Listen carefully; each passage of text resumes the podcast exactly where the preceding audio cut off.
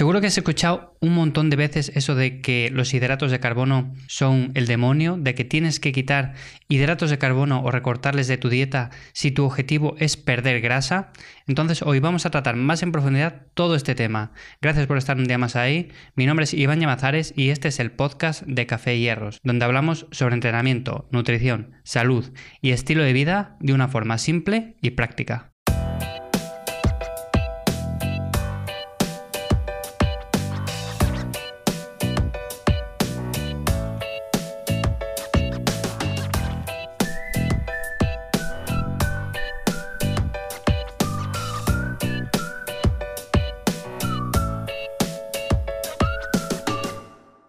Pues como decía al principio, seguro que muchísimas veces has escuchado ya eso de que los hidratos son una de esas fuentes que tienes que evitar a partir de cierta hora o recortarlos de la dieta debido a que generan picos de insulina. Bien, ¿y qué hay de cierto en todo esto? Nosotros a la hora de perder grasa, ¿qué es lo más importante? Por un lado tenemos el ejercicio, por otro lado tenemos la dieta, y si bien es cierto que los dos deben ir de la mano, ¿hay alguno que sea más importante que el otro? Bueno, pues como he dicho en otras ocasiones, todo tiene que ir de la mano.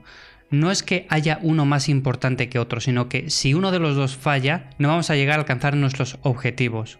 Cuando nuestro objetivo es perder grasa, nosotros tenemos que saber en un principio en qué gasto calórico nos movemos diariamente.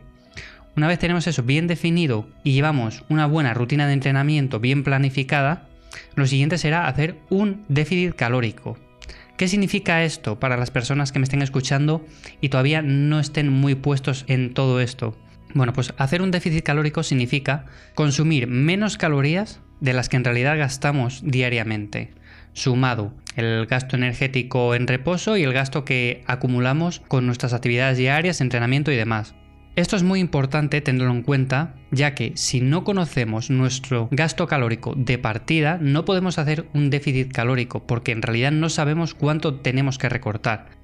El tema de cuántas calorías recortar es otro punto interesante a tener en cuenta. Muchas personas optan por recortar de golpe demasiadas calorías y aunque en un principio pierden peso, luego se estancan también rápidamente. A lo que voy es que si tú sabes lo que realmente gastas diariamente, por poner un ejemplo, si tu gasto calórico diario te mantienes en 3.000 calorías entrenando y demás y te mantienes en un peso estable, pues evidentemente, a la hora de hacer un déficit calórico, no vas a pasar de 3.000 a 2.000. Hay excepciones, pero por norma general no. Lo recomendable sería recortar poco a poco, por ejemplo, pasar pues a 2.700. Una vez sabemos todo esto, llega la pregunta que te lanzaba al principio. ¿Es necesario quitar hidratos de carbono para perder grasa? ¿O simplemente recortando de cualquier otro macronutriente vamos a perder también grasa?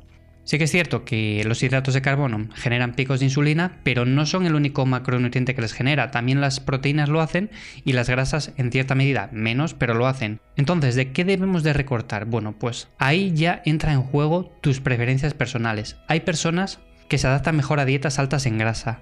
Hay personas que se adaptan mejor a dietas más altas en hidratos. Ahí lo que tienes que ir viendo tú es a qué te adaptas mejor.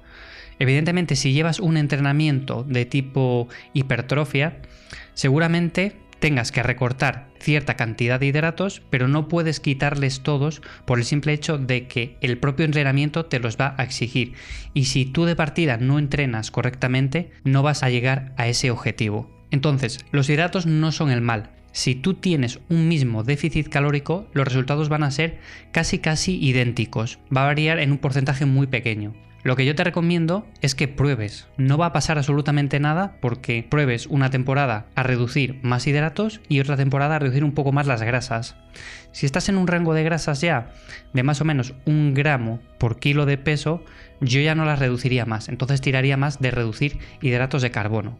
Pero ahí depende ya mucho ya de qué dieta partimos. Si partimos de una dieta más alta en hidratos o si partimos de una dieta más alta en grasas.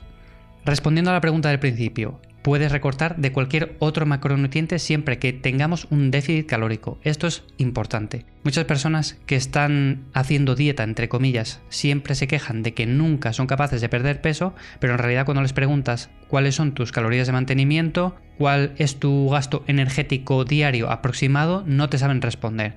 Entonces ahí está uno de los principales problemas por los que muchas personas se estancan en la pérdida de grasa o simplemente nunca avanzan. Bueno, espero que haya quedado resuelta la duda. Y sin más, gracias por estar un día más ahí. Me despido hasta el próximo episodio. Un saludo y hasta la próxima.